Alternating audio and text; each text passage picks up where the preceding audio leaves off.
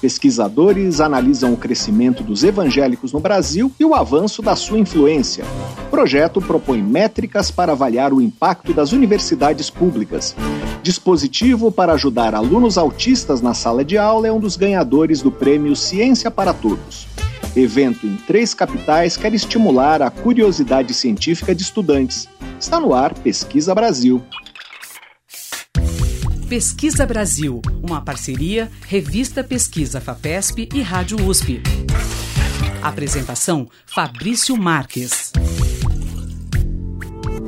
Olá, sejam bem-vindos ao Pesquisa Brasil, o programa de rádio e podcast da revista Pesquisa FAPESP. Eu sou Fabrício Marques, editor de política da revista, e o tema principal do programa de hoje é a expansão evangélica no Brasil.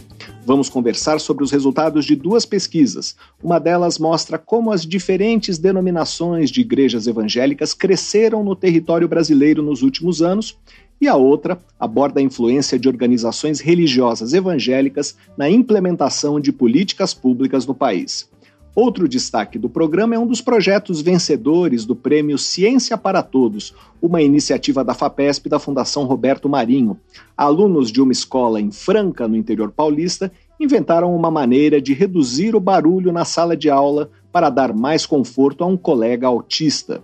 Vamos conversar também sobre o projeto Métricas, criado em 2017, com o objetivo de medir de uma forma abrangente o impacto gerado na sociedade pelas universidades públicas do estado de São Paulo. E vamos falar ainda sobre os objetivos de um projeto de divulgação e popularização da ciência para jovens que está com as inscrições abertas. É o Clubes de Ciência Brasil.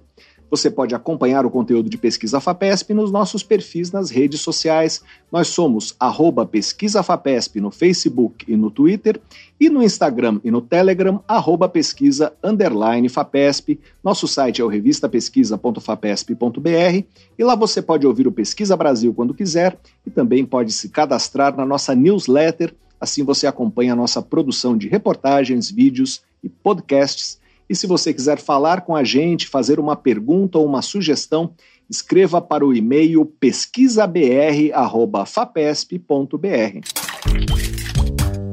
Pesquisa Brasil. Uma parceria da revista Pesquisa Fapesp e Rádio USP. apresentação Fabrício Marques. O programa começa com um giro de notícias. A revista Pesquisa FAPESP foi a vencedora do Prêmio Einstein Mais Admirados da Imprensa de Saúde, Ciência e Bem-Estar 2023, na categoria Veículo Especializado em Jornalismo Científico. O prêmio, que está em sua terceira edição, é concedido pelo Hospital Israelita Albert Einstein em parceria com o portal Jornalistas e Companhia e foi entregue na noite de 4 de dezembro a jornalistas e a publicações em 17 categorias. Veículos de comunicação e profissionais ligados à FAPESP disputavam outras categorias. Este podcast, o Pesquisa Brasil, foi um dos três finalistas na categoria Programa de Rádio. Quem venceu foi o programa Saúde em Foco da Rádio CBN. O Brasil e a Alemanha assinaram um acordo de cooperação que vai dar apoio à implantação do Orion, o primeiro laboratório de biossegurança de contenção máxima do país. Ele vai fazer parte do complexo do Centro Nacional de Pesquisa em Energia e Materiais, o CNPEM, em Campinas, e será conectado ao Laboratório de Luz Síncrotron Sirius. No Orion será possível manipular microorganismos perigosos e letais está previsto um investimento de um bilhão de reais no ano que vem para iniciar a construção do laboratório. O Instituto Robert Koch, instituição do governo alemão responsável pelo controle e prevenção de doenças, vai ajudar no desenvolvimento do projeto do laboratório brasileiro e no treinamento de pesquisadores e técnicos. Pesquisadores encontraram fósseis de dois mosquitos aprisionados em peças de âmbar de 130 milhões de anos e tiveram uma surpresa. Embora fossem dois machos, os ancestrais de mosquitos tinham aparelhos bucais alongados, perfurantes e sugadores que hoje são encontrados apenas em fêmeas. Os fósseis foram identificados perto da cidade de Ramana, no Líbano, e a descoberta foi relatada na revista científica Current Biology.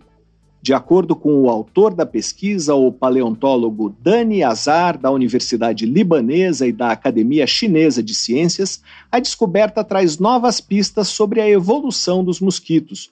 Os mosquitos são conhecidos por se alimentar de sangue dos humanos e de outros vertebrados, mas só fêmeas que carregam ovos fertilizados se alimentam de sangue, porque elas precisam de proteínas para desenvolver seus ovos. Já machos e fêmeas não fertilizadas se alimentam com néctar de plantas ou não comem nada. A descoberta sugere que, no passado, os machos também eram hematófagos. A NASA festejou o 25º aniversário das operações da Estação Espacial Internacional, laboratório orbital instalado a 400 quilômetros da superfície da Terra, construído por um consórcio de 15 países. A comemoração foi feita em um evento ao vivo transmitido no dia 6 de dezembro, de que participou a atual tripulação da estação. No dia 6 de dezembro de 1998, os dois primeiros módulos da estação, chamados Unity e Zaria, foram conectados por uma tripulação que foi ao espaço a bordo da nave norte-americana Endeavour. O ex-astronauta Robert Cabana, que liderava a missão de 1998, participou da live comemorativa em terra. Cabana hoje é o administrador associado da NASA, o terceiro posto mais importante da agência. A estação já foi visitada por 273 pessoas de 21 países e em suas instalações foram conduzidos 3.300 experimentos científicos ou de caráter educacional. Pesquisa Brasil. Entrevista. No final de outubro foram anunciados os vencedores da segunda edição do Prêmio Ciência para Todos, uma iniciativa da Fundação de Amparo à Pesquisa do Estado de São Paulo, a FAPESP, e da Fundação Roberto Marinho. O prêmio tem como objetivo estimular estudantes e professores a realizar atividades científicas em diálogo com as comunidades escolares. Um dos projetos vencedores foi desenvolvido por alunos do ensino médio da Escola Estadual Ângelo Scarabucci, em Franca, no interior de São Paulo os estudantes criaram um dispositivo eletrônico que controla o nível de ruído em sala de aula. O barulho excessivo causa um grande desconforto em pessoas com TEA, sigla para transtorno do espectro autista, e foi pensando em um colega autista da escola que os estudantes decidiram se dedicar ao projeto mas vamos falar agora com o coordenador desse projeto, o biólogo Henrique Pereira, que é professor e coordenador pedagógico da área de Matemática e Ciências da Natureza da Escola Estadual Ângelo Scarabucci. Olá, professor, seja bem-vindo ao Pesquisa Brasil. Muito obrigado por participar do programa. Olá, Fabrício. É, muito lisonjeado por estar podendo falar aqui um pouquinho do meu trabalho, do trabalho da nossa escola, para a gente enaltecer o trabalho que tem, ser, tem sido feito em escolas públicas, principalmente. O professor queria começar falando sobre esse projeto premiado. É um dispositivo para monitorar o barulho na sala de aula e o objetivo era ajudar um aluno autista, é isso? Como funciona esse dispositivo? De onde surgiu essa ideia? Isso mesmo. O ponto de partida do projeto, na verdade, foi uma assembleia de turma. Nas escolas do período de ensino integral do Estado de São Paulo, a gente tem reuniões mensais com a turma para discutir como que está o andamento ali, quais são os pontos positivos, os pontos negativos, o que tem contribuído com a aprendizagem, o que tem prejudicado. Em uma dessas assembleias foi apontado a questão do, da problemática do excesso de barulho em sala de aula. E, e essa problemática já havia sido apontada algumas vezes. E, embora a gente tenha conversado, é, todos os alunos uh, cientes dessa problemática, nenhuma atitude conseguiu ser tomada para que reduzisse uh, esse, esse barulho. Aí aqui na, na, nossa escola, a gente desenvolve, desde 2018, alguns trabalhos de iniciação científica, que estimulam os, os alunos a identificarem problemas da realidade, da comunidade em que eles vivem, aqui do bairro, ou da própria escola, ou da própria sala de aula, para buscar soluções para esses problemas. E aí, três alunas da, da segunda série A da Escola Estadual Unidos Carabuce, elas resolveram abraçar esse problema. Ó, tá ali um excesso de barulho. O que, que a gente pode fazer? E um fator ainda compli é, que complicava esse excesso de barulho é a, dentro da sala de aula da, dessa turma, um dos alunos tem TEA, que é transtorno do espectro autista, e que ele é hipersensível ao som. Então, algumas vezes, a avó dele já havia relatado que quando ele chegava em casa, ele tinha crises de dor de cabeça, crise de ansiedade. Ele não apresentava isso na sala de aula, porque a gente imagina que ele ia guardando. Mas quando chegava na, na sala dele, é, na, na casa dele, aí ele tinha as crises. E aí, então, três alunas resolveram abraçar essa proposta, ó, o que, que a gente pode fazer para tentar diminuir esse som. E aí, então, houve a criação do dispositivo visual, então. É, basicamente, como ele funciona? Com uma placa Arduino, né, uma placa de, de, que é utilizada em robótica, que vai detectar, a partir do microfone instalado nela, quando o nível de ruído estiver alto, tiver muito barulho na sala de aula. A partir do momento que identifica esse ruído alto, ele vai acionar um giroflex, um dispositivo visual, para alertar a turma que o som está alto. Essa que é a proposta do projeto. Só que a, a, o dispositivo em si, ele, ele por si só, ele não ia contribuir em resolver o problema. É, é essa que eu acho que é a principal importância desse projeto. Porque ele só ia funcionar se a sala toda tivesse cooperação, tivesse empatia, tivesse organização, trabalho em grupo para resolver esse problema. O projeto também incluía dinâmicas de interação entre os alunos. Que dinâmicas eram essas? Exatamente. Aí, a partir do momento que, que foi criado esse dispositivo, outros alunos ficaram sensibilizados. Nossa, o que mais a gente pode fazer para contribuir para a inclusão desse autista? E foi a partir desse ponto que outros alunos também se sentiram envolvidos. E aí, um, e aí a gente dividiu em algumas frentes essa inclusão desse autista. Uma delas foi a dinâmica, em que uma aluna, que ela tem alguns familiares, que tem alguns, alguns tipos de condições semelhantes a, a esse aluno do TEA, ela já tinha conhecimento sobre isso, já tinha conhecimento sobre algumas dinâmicas, então ela propôs uma dinâmica de imitação de movimentos, para que este aluno pudesse interagir com todos os outros da sala nessa dinâmica. E, e, e todos os alunos pudessem interagir entre si. E para facilitar essa comunicação, essa interação porque em alguns casos os alunos que têm TEA ficam relativamente excluídos. Então a gente fez isso para fomentar essa, essa interação. E como foi exatamente essa interação? Na verdade, um, era uma sequência, uma linha de alunos em que o último da fila precisava fazer um movimento para o da frente. E aí esse da frente, ele precisava repetir esse movimento para o da frente, que precisava repetir esse movimento para o da frente, como se fosse um telefone sem fio, mas de movimento. E aí, nesse, nessas interações, é, é incrível. A gente tem alguns vídeos que, que dá para ver nitidamente nosso, a, a, o nosso aluno que tem TEA muito à vontade, rindo, participando, é, é, é, alegre em participar da, da atividade. E aí, então, acho que ele cumpriu é, esse papel de, de interagir e de fazer um bem-estar para ele ali em sala de aula. Professor, é, qual foi a importância da conquista desse prêmio para os alunos e para a escola? É, assim, quando a gente fala de prêmio, a gente dá, a gente pensa, nossa, todos os alunos fizeram isso por prêmio, todos os alunos estavam ansiosos pela premiação. Claro que isso, que isso gera uma expectativa, mas na fala dos, próximos, dos próprios alunos, o que mais me, me tocou é que, independente do prêmio, eles conseguiram fazer algo que ninguém estava conseguindo fazer na escola eles conseguiram reduzir o barulho, eles conseguiram fazer a inclusão daquele aluno, eles conseguiram fazer com que aquele aluno uh, fosse visto.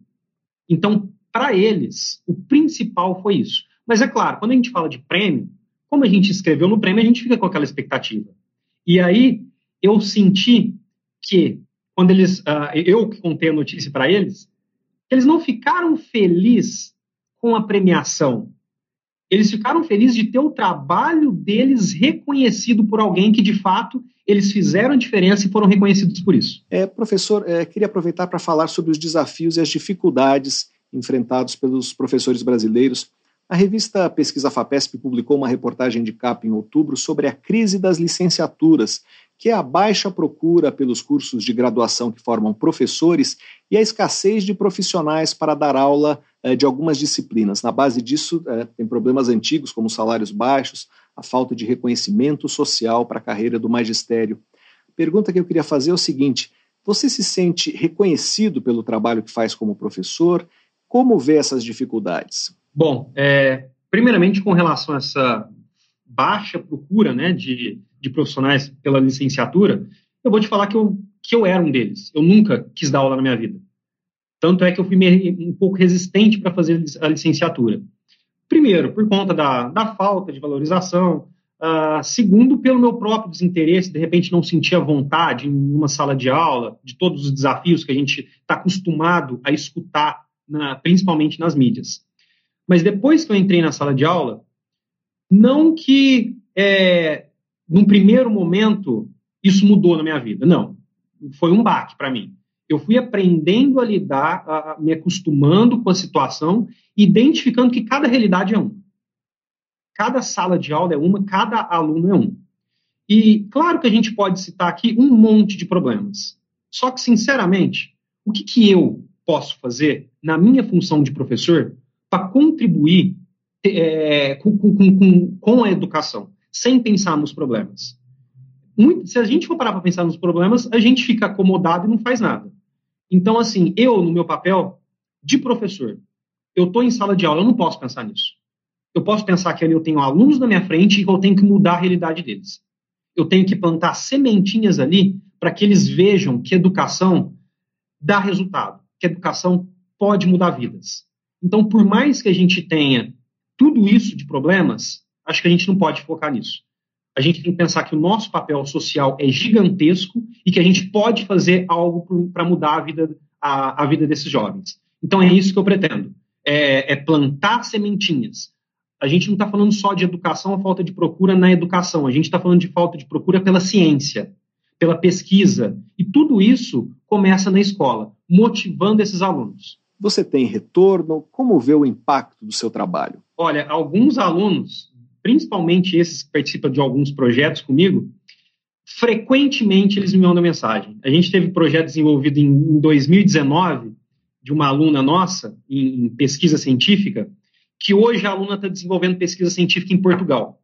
Ela, com a nota do Enem, conseguiu ir, ir para Portugal e que nessas últimas férias ela me foi visitar na minha casa.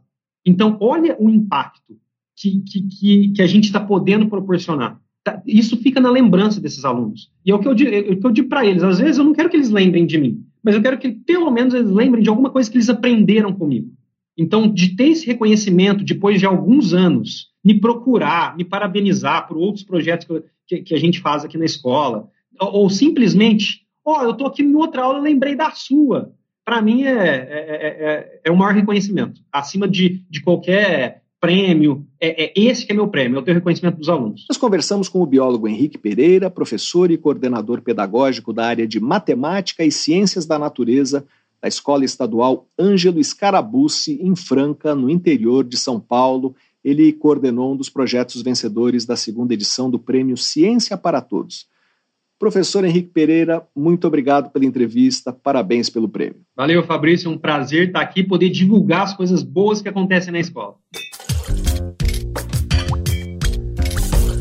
Pesquisa Brasil, o programa de rádio da revista Pesquisa FAPESP. Nos últimos anos, os evangélicos aumentaram sua participação na vida pública, transcendendo a fronteira da igreja para ocupar espaços na mídia, na cultura e na política. Se na década de 1960 mais de 90% dos brasileiros se declaravam católicos, até 2040 o evangelicalismo, em suas diversas denominações, deverá ser o maior grupo religioso do país. O fenômeno que o Brasil atravessa é conhecido como transição religiosa. A principal fonte de informações sobre a religião dos brasileiros é o censo demográfico, que só é realizado a cada 10 anos. Não se sabe exatamente o que aconteceu na década passada, porque ainda não foram divulgados os dados sobre religião do recenseamento feito pelo IBGE em 2022. Mas é possível, por meio de outros bancos de dados, acompanhar o crescimento da fé evangélica no país.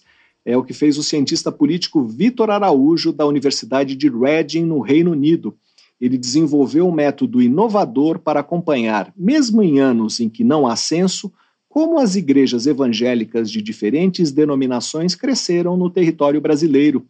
Ele utilizou registros da Receita Federal, que estão disponíveis online, sobre templos evangélicos, que são analisados com a ajuda de um algoritmo de código aberto. O método permitiu classificar os templos registrados na Receita Federal de acordo com as categorias empregadas nos censos do IBGE.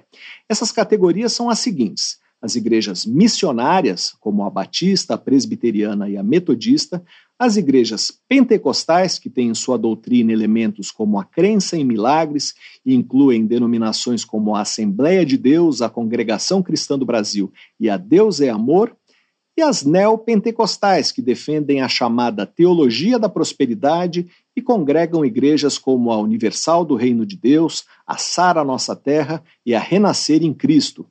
Ainda as igrejas de classificação não determinada. Os resultados da pesquisa coordenada por Vitor Araújo foram publicados em uma nota técnica divulgada pelo Centro de Estudos da Metrópole da Universidade de São Paulo, ao qual o cientista político está associado no Brasil o Centro de Estudos da Metrópole é um dos centros de pesquisa, inovação e difusão financiados pela FAPESP. Nós vamos conversar agora sobre esse método e sobre o crescimento das igrejas evangélicas no passado recente com Vitor Araújo.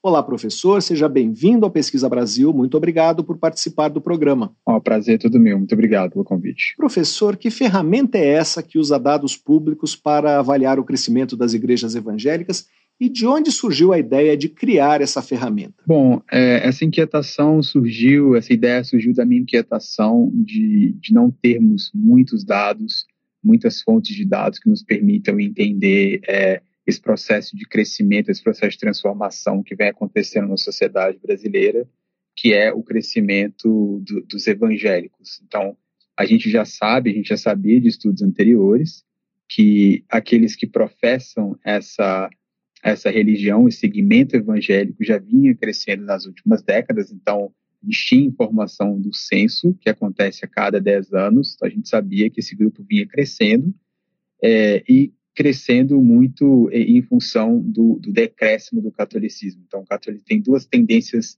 macro, tendências importantes demográficas que vem acontecendo no Brasil. Uma é o decréscimo da população católica, que é acompanhado do crescimento dos evangélicos.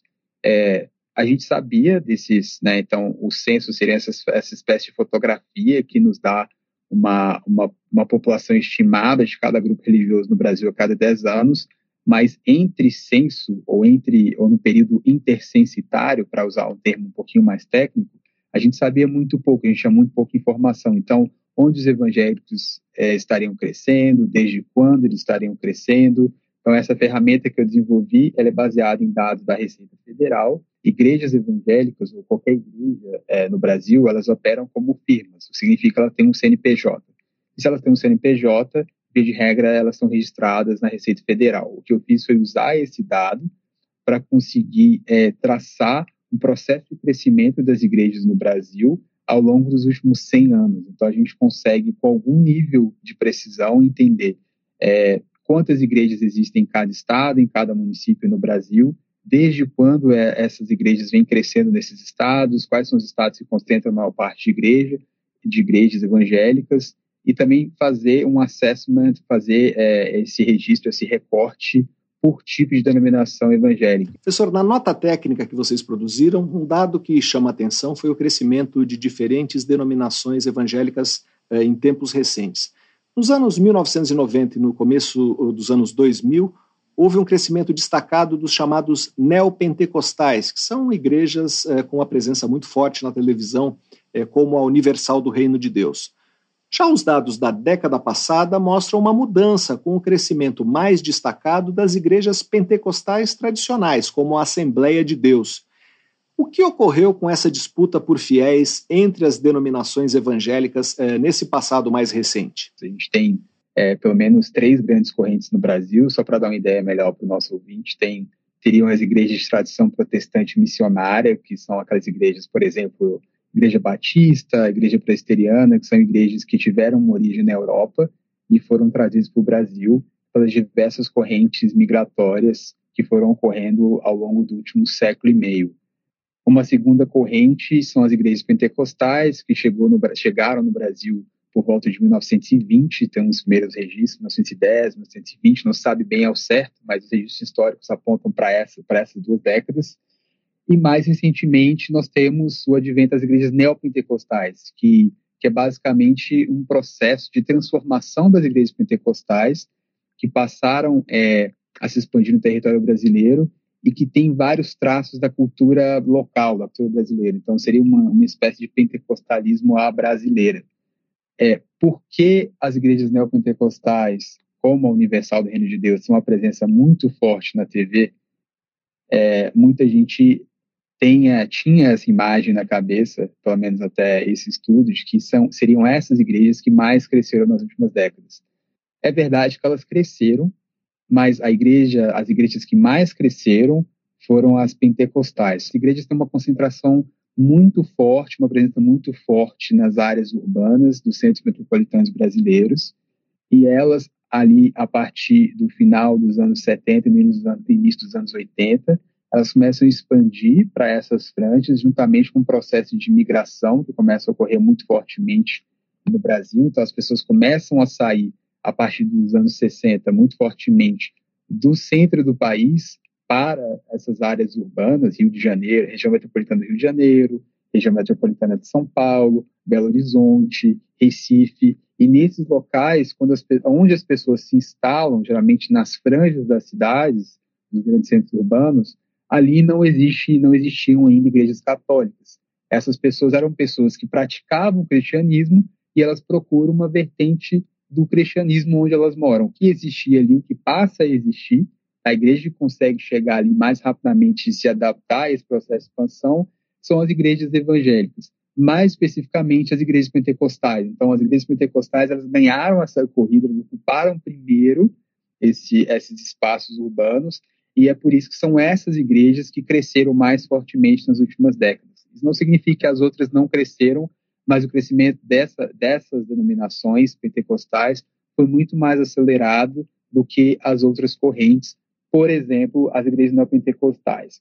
E o último ponto interessante ainda sobre isso é que na comparação com as protestantes históricas e missionárias, as pentecostais cresceram muito mais. Então tem uma tem um processo de estagnação, por exemplo, as igrejas batistas e presbiterianas continuaram crescendo aos, aos, nas últimas duas décadas, mas um crescimento muito menor é quase que, que um quadro de estagnação na comparação com as pentecostais. Professor, e quais são as implicações disso?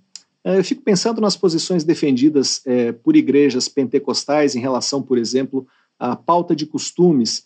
É, qual é a influência do crescimento dessa denominação no debate público de temas de comportamento e de costumes? A grosso modo, o que a gente tem que as evidências informam é que os pentecostais tendem a ser mais conservadores nessa dimensão de costumes, é, e isso vem da caracterização e da forma como essas igrejas são organizadas. Geralmente é uma doutrina um pouco mais estrita, como você mencionou, é uma doutrina que acaba é, levando a esse comportamento um pouco mais conservador na comparação com outros grupos é, evangélicos. Então, se você compara o que aconteceu nas eleições de 2018 e 2022, por exemplo, só para dar uma referência para o nosso ouvinte, nessas eleições, a gente teve ali cerca de 70% dos evangélicos votando é, no Bolsonaro nas duas eleições, votando contra o PT, os candidatos do PT, para ser mais específico.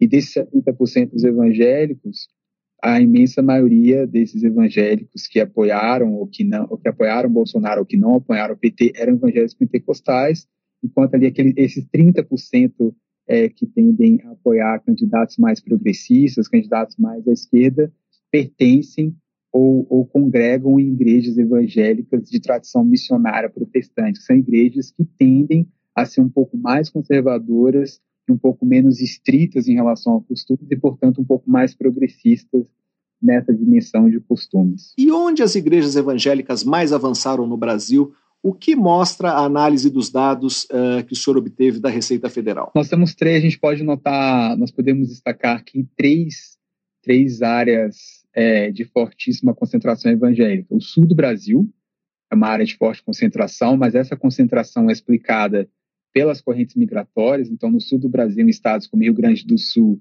é, e Santa Catarina, a gente tem uma fortíssima concentração evangélica missionária, igrejas batistas, igrejas metodistas, igrejas episcopais, por exemplo. A gente tem uma segunda onda, que é a onda é, das grandes concentrações das áreas urbanas, que basicamente é, a gente está falando dos estados de São Paulo, Espírito Santo e Rio de Janeiro, na ordem, né, hoje, Espírito Santo, Rio de Janeiro e São Paulo. Esses estados a gente tem uma fortíssima concentração evangélica, mas nesses estados essa forte concentração é explicada pela por uma forte presença dos evangélicos pentecostais. E mais recentemente, nós temos uma fortíssima expansão no centro-oeste brasileiro. É no centro-oeste que os evangélicos mais crescem, mais crescem, é, mais cresceram nas últimas, nas últimas duas décadas. É, isso se deve, em parte, é, a uma essa fronteira migratória que ocorreu do sul, essa, essa tendência de migração do sul do país para o centro-oeste, isso muito em razão de fluxos migratórios relacionados à ocupação de terra, agricultura e agropecuária, que inicialmente se deu do sul do país para, para ocupações no centro-oeste, mas mais recentemente tem uma nova onda de ocupação de igrejas pentecostais. Então, recentemente, quem explica o crescimento no centro-oeste do evangelicalismo são as igrejas pentecostais. E, e, por fim, é verdade que no Nordeste brasileiro o catolicismo é seria uma espécie de. O Nordeste é uma espécie de último bastião do catolicismo no Brasil ainda. É o local onde é menos urbanizado, e a gente sabe que onde aumenta a urbanização, geralmente também você aumenta o número de igrejas, você aumenta a taxa é, de, de concentração de evangélicos. Por, por essa região, pelo Nordeste, ter uma concentração, ser menos urbanizada, nós temos ainda uma concentração menor de evangélicos mas esse quadro também já vem se revertendo últimos, nas últimas décadas e também lá a gente observa um forte crescimento é, do evangelicalismo. E é daí, e é desse, desse conjunto de dados que vários demógrafos, sociólogos e eu também nas minhas pesquisas, a gente vem salientando que a transição religiosa no Brasil está próxima de se completar e provavelmente no curso da próxima década os evangélicos serão a porção majoritária no Brasil. Isso não significa que eles serão mais 50% da população brasileira. Isso significa que eles serão a religião majoritária. A religião que terá o maior número de adeptos será a religião é, é evangélica. Nós conversamos com o cientista político Vitor Araújo, pesquisador da Universidade de Reading, no Reino Unido, para saber mais sobre o trabalho que mapeou a expansão evangélica no território brasileiro Leia a reportagem de Diego Viana na edição de outubro da revista Pesquisa FAPESP, ou então acesse revistapesquisa.fapesp.br. Professor, muito obrigado pela sua entrevista. Eu que agradeço pelo convite, até a próxima. Nós vamos continuar conversando sobre o esforço de pesquisadores para analisar e compreender a expansão da influência dos evangélicos no Brasil. A nossa entrevistada agora é a cientista política Ana Cláudia Salgado Cortes, estudante de doutorado da Faculdade de Filosofia, Letras e Ciências Humanas da USP. Seu projeto de doutorado trata da relação entre Estado e organizações religiosas na implementação de políticas públicas. Olá, Ana, seja bem-vinda ao Pesquisa Brasil. Muito obrigado por participar do programa. Eu que agradeço, Fabrício, agradeço o convite, agradeço a oportunidade da gente estar falando de um tema tão importante para a sociedade brasileira hoje. Ana, o seu projeto trata da relação entre Estado e organizações religiosas com foco na implementação de políticas públicas. Ah, eu sei que um dos tópicos que você está estudando é o trabalho de comunidades terapêuticas para dependentes químicos.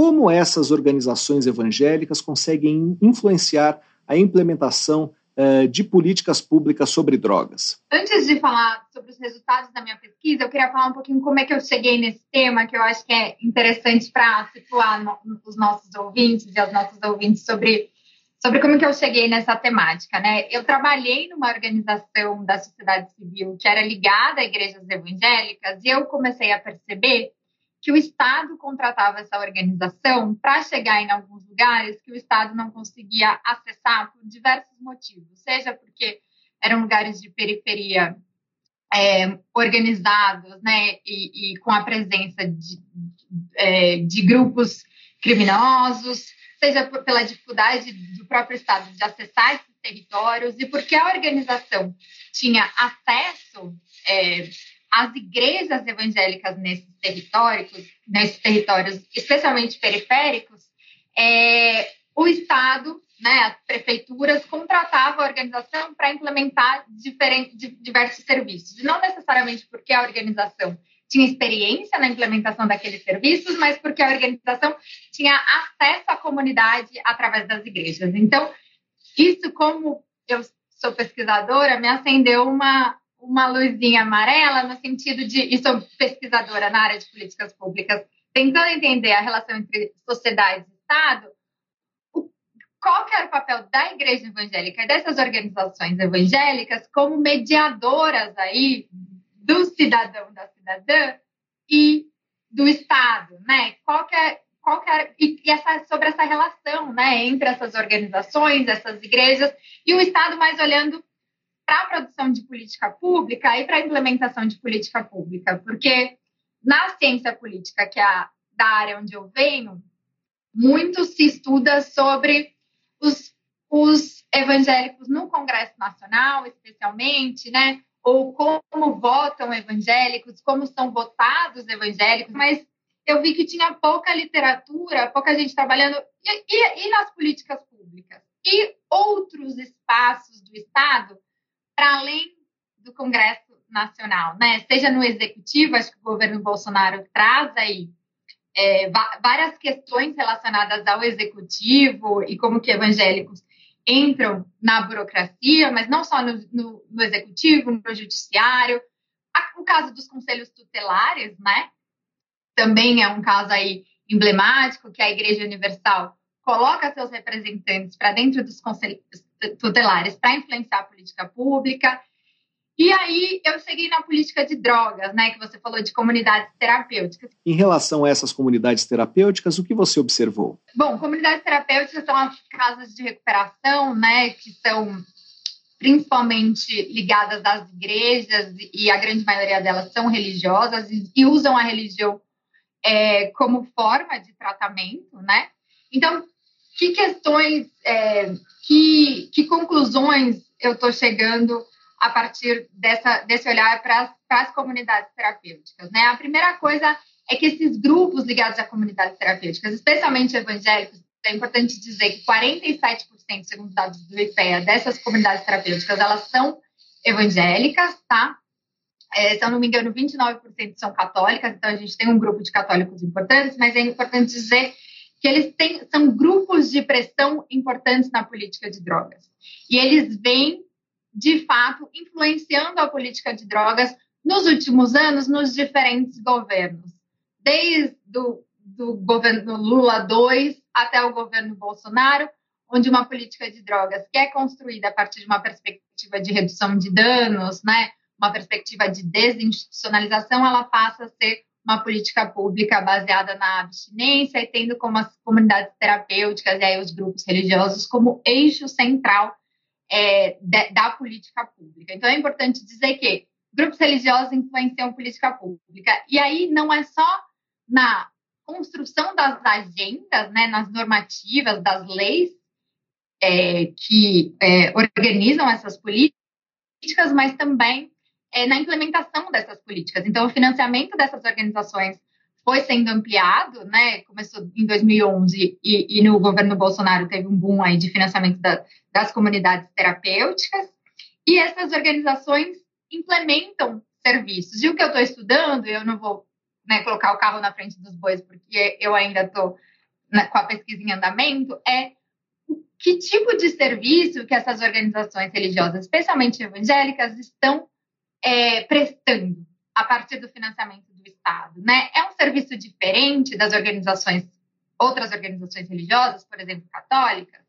É um serviço diferente das organizações seculares, né? Como é que eles lidam com os usuários do serviço? Então, essa é um pouquinho da discussão que eu tenho feito na, na tese, né? E aí eu não consigo trazer dados ainda muito organizados sobre isso, principalmente em relação à implementação, porque eu ainda estou fazendo campo, então seria é, seria um pouco negligente da minha parte. É, mas é importante dizer que essas organizações elas estão aí em vários, elas permeiam vários, é, várias instituições do Estado. Elas estão nos conselhos de saúde, elas estão nos conselhos de assistência social, elas estão nos conselhos de drogas e nos diferentes níveis, no nível federal, no nível estadual e no nível municipal. Então, acho que é, é isso que eu posso dizer. Ana, você mencionou que uma parte das organizações são católicas.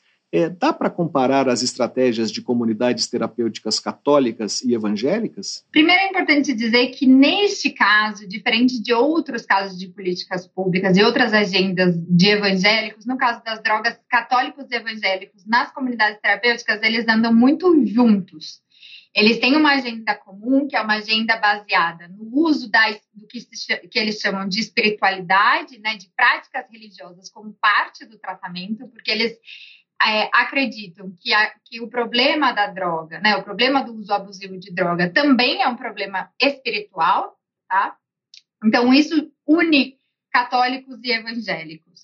Eu acho que o que vai diferenciá-los é como que eles vão fazer esse tratamento, né? Os, os evangélicos muito mais ligados a uma teologia ligada à teologia evangélica, muito ligados à teologia da prosperidade, e os católicos vão usar aí as suas referências teológicas para fazer esse tratamento desses indivíduos. O seu doutorado, você está se concentrando nessa questão das comunidades terapêuticas ou também tem outros focos? Eu tenho concentrado na política de drogas, nas, nas comunidades terapêuticas, né? Porque comunidade terapêutica é o nome para casa de recuperação e é o nome para casa. De, a gente estava falando, né, de da institucionalização de demandas desse grupo, desses grupos, né, desses grupos religiosos, comunidade terapêutica já é uma institucionalização da demanda desses grupos. Comunidade terapêutica é o nome que surge a partir da relação desses grupos com o Estado.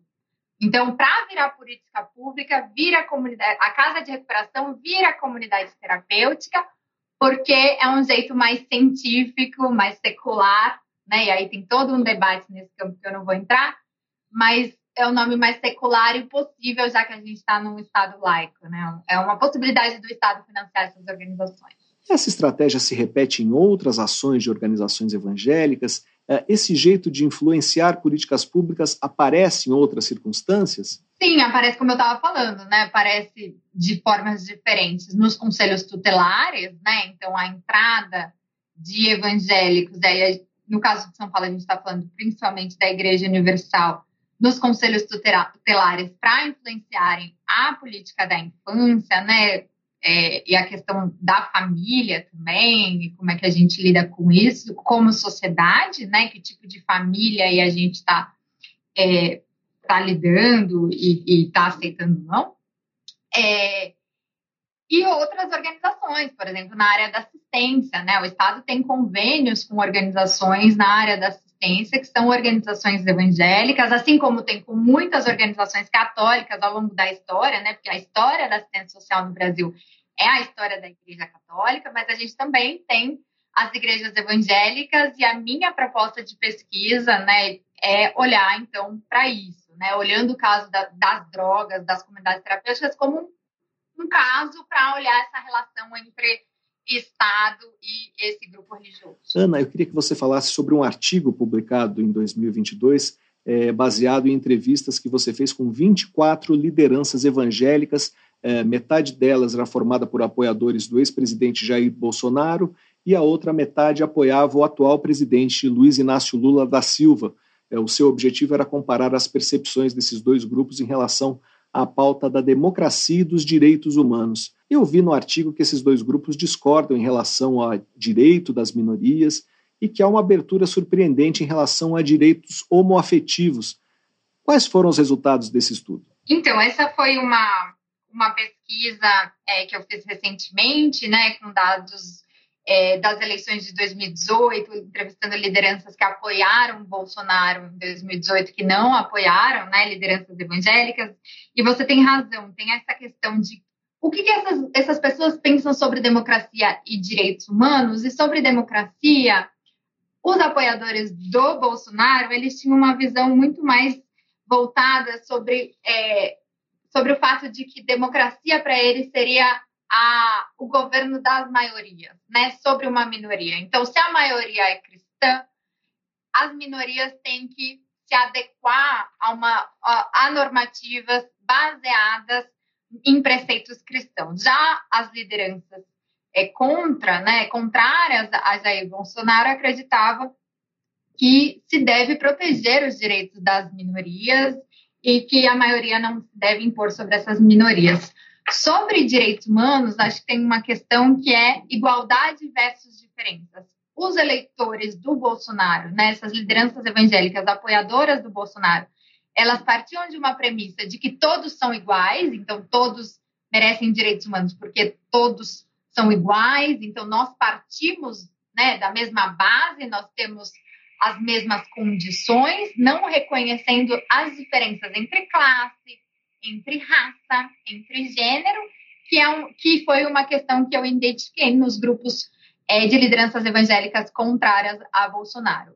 Uma segunda questão ainda sobre direitos humanos é sobre o apoio né, é, de lideranças que apoiam Bolsonaro sobre questões de direitos humanos, é, em geral, quando eu perguntava questões de dignidade humana, eles apoiavam, mas quando eu ia para uma questão mais concreta sobre redistribuição de renda, por exemplo, esse apoio diminuía e ele diminuía mais ainda quando a gente fala, quando eu falava de questões identitárias, né, questões relacionadas a gênero é, e direitos sexuais e reprodutivos. Nós conversamos com Ana Cláudia Salgado Cortes, estudante de doutorado da Faculdade de Filosofia, Letras e Ciências Humanas da USP, que está fazendo um projeto de doutorado sobre a relação entre Estado e organizações evangélicas com foco na implementação de políticas públicas.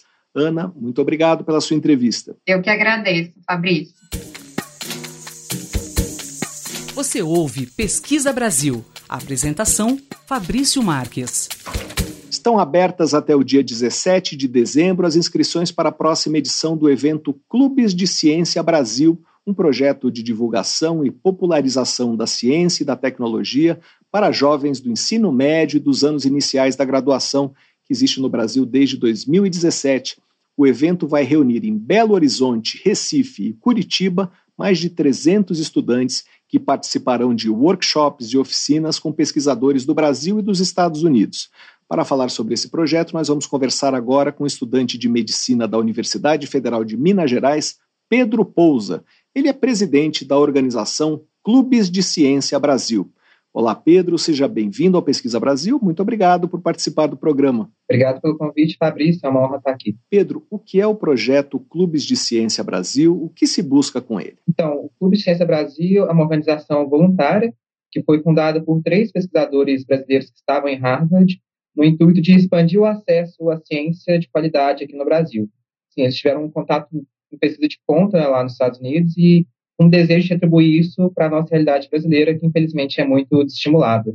É, nossa organização ela foi inspirada, na verdade, numa iniciativa mexicana, que é o Clube de Ciência México, também foi fundado por doutorandos de Harvard e temos assim, diversas organizações parceiras espalhadas pela América Latina, temos o Clube de Ciências México, Clube de Ciência Peru, Clube de Ciências Colômbia e até mesmo o Clube de Ciência Espanha também, que não é da América Latina, mas uma expansão do projeto. Quantas edições do projeto já foram realizadas no Brasil? Aqui no Brasil, estamos na sexta edição, que vai acontecer agora em 2024. Tivemos três presenciais em Belo Horizonte e no Rio. Tivemos duas virtuais, que por conta da pandemia não conseguimos fazer presencialmente, infelizmente. E agora estamos retornando ao modelo presencial. E agora, pela primeira vez, vai acontecer em três lugares diferentes, é isso? Então, sempre foi um desejo muito forte da organização expandir o Clube de Ciências para todo o Brasil. Queremos ser uma organização de fato nacional, tanto pela questão assim, de democratizar o acesso à ciência. às vezes a gente vê que as oportunidades ficam muito concentradas no, no Sudeste, e a gente está começando a nossa expansão devagar, porque assim, infelizmente temos recursos limitados, mas sempre foi um desejo muito forte a gente conseguir abranger o Brasil inteiro. Então, esse ano, pela primeira vez, a gente está muito feliz de conseguir expandir para mais de uma sede em cada evento. Esse ano vamos ter eventos em Belo Horizonte, que é a nossa sede, na nossa mãe, onde aconteceu a primeira edição. Conseguimos expandir também para Pernambuco, na UFPE, e em Curitiba, na PUC Paraná. Então, está sendo um desafio bem grande, mas estamos bastante empolgados com a expansão. Pedro, quantos estudantes vão participar de cada evento? Que atividades uh, eles vão desenvolver e quem vai coordenar isso? Então, o, a atividade principal do clube são as oficinas científicas. São oficinas que acontecem ao longo de cinco dias. Os alunos vão passar de segunda a sexta na faculdade, de nove a seis, então, assim, realmente é bem intenso. É quase como se fosse um curso de férias mesmo. E nessas oficinas, que são voltadas para alunos do ensino médio ou do início da graduação, eles vão aprender sobre um tema científico que normalmente não é muito falado no ensino médio, para realmente tra trazer esse primeiro contato com a linguagem científica, com conteúdo mais aprofundado, mas, claro, de uma maneira que um jovem com pouca experiência na, na área consiga entender. E ao longo desses dias eles vão ter aulas, vão ter discussões, vão ter rodas de conversa. Eles também deverão produzir um mini projeto ao longo desses cinco dias que será exposto numa feira de ideias, para meio que simbolizar o que eles aprenderam ao longo do, desses cinco dias. Então, por exemplo, eu, eu já fui aluno do projeto, é um ponto muito importante para mim, eu participei de uma oficina de células-tronco, edição genômica, participei de outra oficina de nanotecnologia, ainda com 16, 17 anos, então tudo muito novo.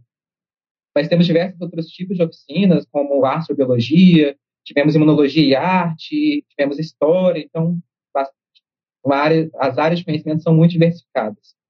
E nesse ano vamos fazer cerca de 15 oficinas, cinco em cada sede, contemplando 110 alunos por sede, então 330 alunos ao todo nessa edição, que é a nossa edição recorde, assim, aumentamos, quase dobramos o número de vagas da, das edições presenciais. Os temas desse ano são quais? Cada sede tem um perfil próprio, então aqui em Belo Horizonte a gente está com um perfil mais voltado para a questão de saúde, biologia, vamos ter oficinas de biologia sintética, de nanobiotecnologia, medicina regenerativa, imunologia de mucosas.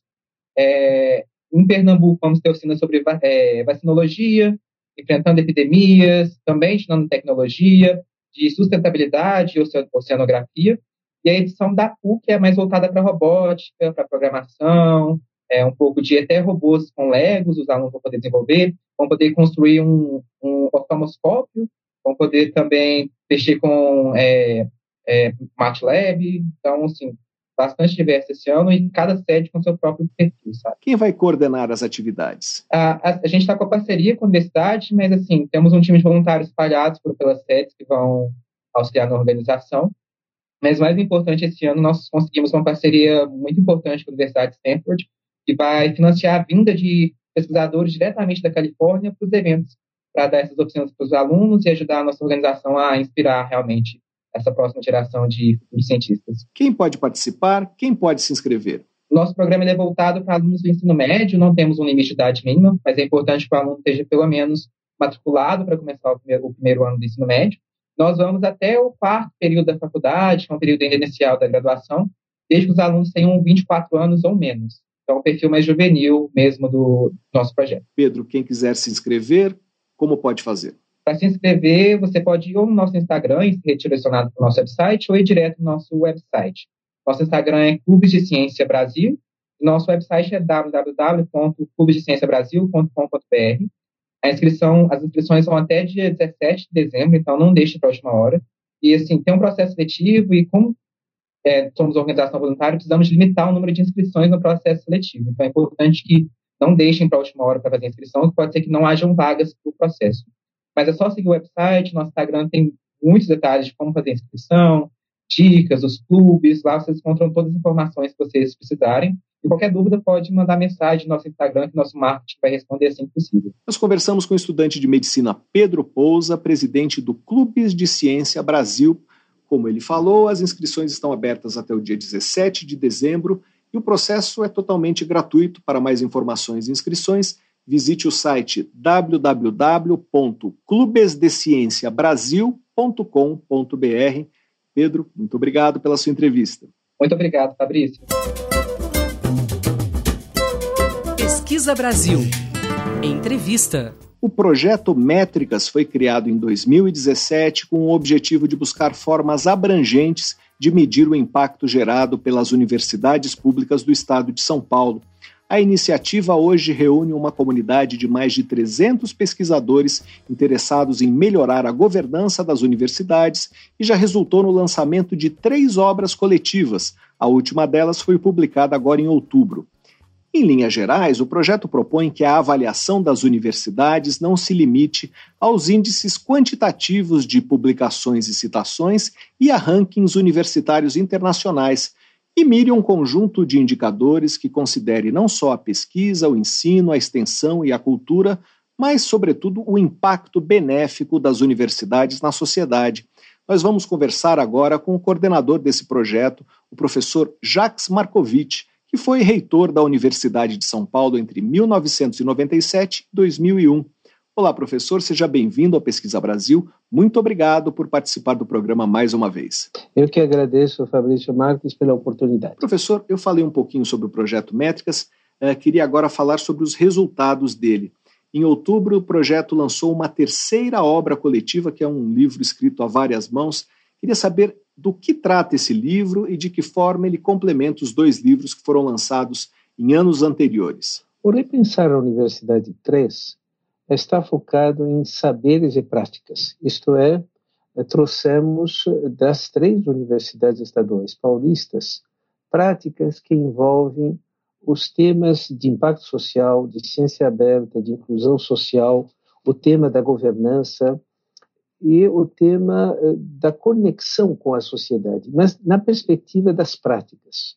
Já o volume 2 tratou das metodologias de impacto e o volume 1 um tratou dos conceitos que têm a ver com o desempenho acadêmico e as comparações internacionais, evitando sempre que o projeto Métrica seja visto como um projeto focado em rankings. O projeto Métrica está focado em monitoramento de desempenho acadêmico, fazendo das, dos rankings, das comparações internacionais, uma fonte de métricas, mas não é um objetivo em si. Professor, como monitorar o desempenho acadêmico sem cair na cilada uh, de tomar indicadores de forma isolada? É, para onde a experiência uh, do projeto Métricas aponta? Tem exemplos concretos? Existem vários exemplos concretos e hoje, quando o projeto começou em 2017, ele esteve mais orientado para uh, demandas do Conselho de Diretores das Universidades Estaduais Paulistas e das três universidades. Mas pouco a pouco, graças a iniciativas das três universidades estaduais paulistas, no caso, na ocasião, a, a, a, enfim, a liderança do professor Luiz Segurado, criando o escritório de gestão de dados da USP, que mais tarde inspirou vários outros escritórios no estado de São Paulo e mesmo além do estado de São Paulo, aí nós tivemos essa migração de uma mera discussão conceitual para a criação de espaços dedicados à coleta, à análise e à divulgação de dados. Tratava-se de ter nas universidades uh, unidades de inteligência, unidades que eram capazes de migrar dos chamados anuários estatísticos a dados interoperáveis com maior granularidade, e nesse sentido foi determinante durante esse período uh, o papel das áreas de tecnologia de informação. Uh, por exemplo, no caso do professor Jeff eh, da STI da USP, que foi determinante e que mais tarde isso também aconteceu nas duas outras universidades co-irmãs que tiveram nas suas áreas de tecnologia de, de informação a capacidade de se juntar com as unidades de gestão de dados para criar dados que sejam, primeiro, úteis para a própria universidade, para que ela possa melhorar o seu desempenho em relação ao hoje, mas em relação ao amanhã também, a construção do futuro. E, evidentemente, esses dados disponíveis acabaram também alimentando as comparações internacionais. Professor, quando o senhor fala de dados úteis, estamos falando exatamente do quê? É, que mudanças foram promovidas pelo projeto Métricas? As universidades hoje têm mais ferramentas para se enxergar do que tinham no passado? A pergunta é muito apropriada, eh, Fabrício, porque isso tem a ver com as atividades fins da universidade. Uh, o que é o, o, o, sistema de uma instituição? Como ela opera? Ela tem insumos, processos, resultados e impactos. E quando nós falamos de uh, insumos, nós estamos falando de recursos orçamentários e extra-orçamentários. Então, a primeira contribuição, primeiro, é deixar claro quais são esses recursos. Agora, quando falamos em processos, nós estamos falando das atividades fins da universidade: o ensino, a pesquisa, a extensão, as atividades culturais as universidades tinham pouca convergência sobre os dados do número de alunos, pesquisas publicadas, atividade de extensão. E a partir daí, uh, do projeto Métricas, com, evidentemente, a, participação das universidades, foram elas que fizeram todo o trabalho, começamos a ter, primeiro, uma redução do número de uh, indicadores, porque o anuário estatístico de uma, o anuário estatístico de uma universidade eram 400 páginas em PDF. Então, aí houve necessidade, em primeiro lugar, de reduzir o número de indicadores, permitir a granularidade, portanto, era possível ver o número agregado, mas depois descer pelas unidades, pelos departamentos, pelas disciplinas. Melhorou-se, então, a, a, a, a fidedignidade desses números na área de ensino, graduação, pós-graduação, cursos de extensão. A mesma coisa do ponto de vista do corpo docente, e aí veja a diferença quando nós temos dados mais confiáveis, a relação aluno-professor, que é determinante para a qualidade do ensino de uma instituição e para a sua comparação internacional, era determinante. Outro número fundamental para uma universidade é, é o número de egressos, a relação entre alunos que ingressam e alunos que se formam. Mas não no número agregado, porque nós temos cursos mais profissionalizantes, onde a evasão é muito menor, e cursos que são mais de formação humana, o que chamamos das humanidades eh, do liberal art, isto é, aquelas que formam ah, o pensamento crítico, aquelas que formam o cidadão, a filosofia, por exemplo, onde podemos ter uma taxa maior de evasão, mas isso não quer dizer que o curso não tenha a maior relevância do ponto de vista da sua inserção numa universidade. Portanto, esses números com relação a número de alunos, número de professores, relação aluno, egresso, ingressantes, egresso, tudo isso constituiu uma nova base de dados. A mesma coisa do ponto de vista das pesquisas e também as atividades de extensão. Mas isso tem a ver com o que nós chamamos de processos. Tá? Do ponto de vista de resultados, os resultados têm a ver com o output, o que a universidade gera. E isso tem a ver com alguns dos dados que eu já mencionei. Agora, impactos Impactos não é uma avaliação feita pelos pares ou pela instituição. O impacto é algo que deve ser feito pelo destinatário usuário daquele conteúdo que a universidade gerou, que seja um egresso, que seja uma pesquisa, seja uma atividade de extensão. E aí só estamos começando. O volume 3 do Repensar a Universidade traz algumas metodologias, como tanto da Unicamp, como da Unesp e da USP, que começaram a avaliar o impacto, isto é, o que a universidade gera para a sociedade. Por exemplo, as empresas filhas, as empresas que são geradas através dos egressos, a reputação dos empregadores da universidade junto aos empregadores, essa reputação do que o egresso faz quando ele entra numa empresa, numa organização da sociedade civil, numa agência de governo ou na sociedade como um todo. E isso é o impacto e foi uh, o conteúdo diferenciado que nós vamos encontrar no terceiro volume do Repensar a Universidade. Professor, quando a gente olha a metodologia de rankings acadêmicos internacionais, alguns desses elementos estão presentes, é, mas os tipos de indicadores adotados às vezes valorizam certos aspectos e não necessariamente fazem sentido para a realidade brasileira. É, como o senhor vê a questão dos rankings é, à luz da discussão sobre o impacto das universidades públicas do Brasil para a sociedade? Os rankings conseguem medir isso? Ranking, todo ranking tem interesses legítimos. Uh, no caso de certos rankings de interesse comercial, que são estruturados para orientar uh, famílias, por exemplo, para decidirem qual universidade seus descendentes devem uh, estudar. Então, se compara a universidade, se oferece uma série de indicadores nos portais, esses rankings são remunerados através, inclusive, do volume de visitação nos seus sites, portanto, existe o interesse de tornar esses sites altamente visíveis, são interesses legítimos daqueles que estão trabalhando na chamada comparação de universidades, tanto internacional como aqueles que existem como o US News nos Estados Unidos. Depois você tem rankings de interesses nacionais. É, são países que criaram rankings para comparar suas universidades nacionais com aquelas que existem no exterior, querendo uh, gerar uma reputação nacional para suas universidades. E depois tem vários outros rankings que não são de comparação, mas são a possibilidade de você inserir a sua universidade para ver quais são seus pares. Todos esses rankings, uh, Fabrício, são uh, legítimos. Agora, eles não são prioritários para uma universidade que quer construir o seu futuro. Eles são inspiradores. Isso quer dizer, a universidade pode ver nas métricas desses vários rankings elementos que podem ajudá-la a escolher os rankings que ela considera importante para construir o seu futuro.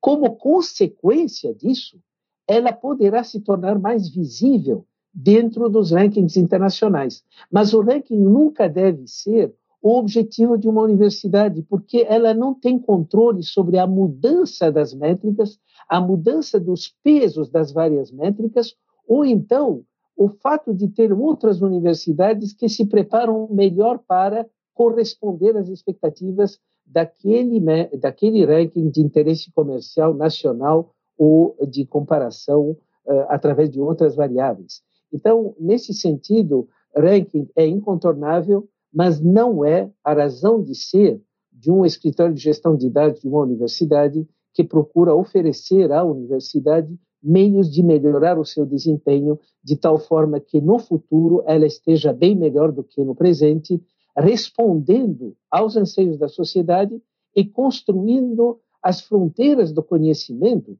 que uh, são necessárias nesse mundo de imprevisibilidade que nós estamos nos caminhando para ele. Nós conversamos com Jacques Markovic, coordenador do projeto Métricas. Professor, muito obrigado pela sua entrevista. Muito obrigado, Fabrício Marques, pela oportunidade. Você ouve Pesquisa Brasil. Apresentação: Fabrício Marques. E antes de terminar, uma última informação: um estudo feito por pesquisadores do Brasil e dos Estados Unidos demonstrou que indivíduos que contraem uma infecção pelo Zika vírus e logo na sequência pegam dengue têm riscos maiores de desenvolver sintomas graves da dengue e de acabarem internados. Esse resultado é uma peça importante para estudos que buscam vacinas contra Zika e dengue e a melhor forma de aplicá-las. A literatura científica destaca que uma segunda infecção por qualquer um dos quatro sorotipos da dengue costuma ser mais grave do que a primeira, mas não havia trabalhos fazendo correlação entre dengue e outras doenças. A pesquisa publicada na revista PLOS Neglected Tropical Diseases sinaliza que o mecanismo que exacerba a infecção por dengue após a zika é peculiar.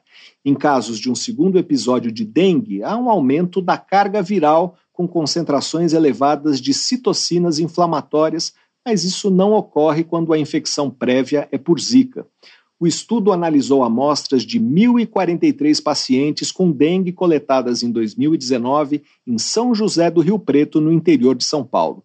Foram investigadas infecções prévias por dengue e zika. O trabalho, divulgado pela agência FAPESP, foi coordenado pela infectologista Cássia Fernanda Stofoletti, da Faculdade de Medicina de São José do Rio Preto. Ela é a primeira autora do artigo.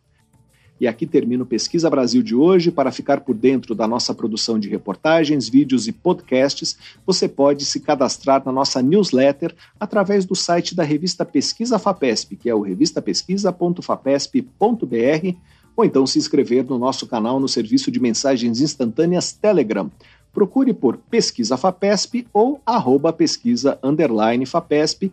E se quiser falar com a gente, fazer uma pergunta ou uma sugestão, escreva para o e-mail pesquisabr.fapesp.br. O programa tem produção, roteiro e edição de Sara Caravieri. Eu sou Fabrício Marques, editor de política da revista Pesquisa FAPESP. Agradeço muito pela audiência e até a próxima. Você ouviu Pesquisa Brasil, uma parceria da revista Pesquisa FAPESP e Rádio USP.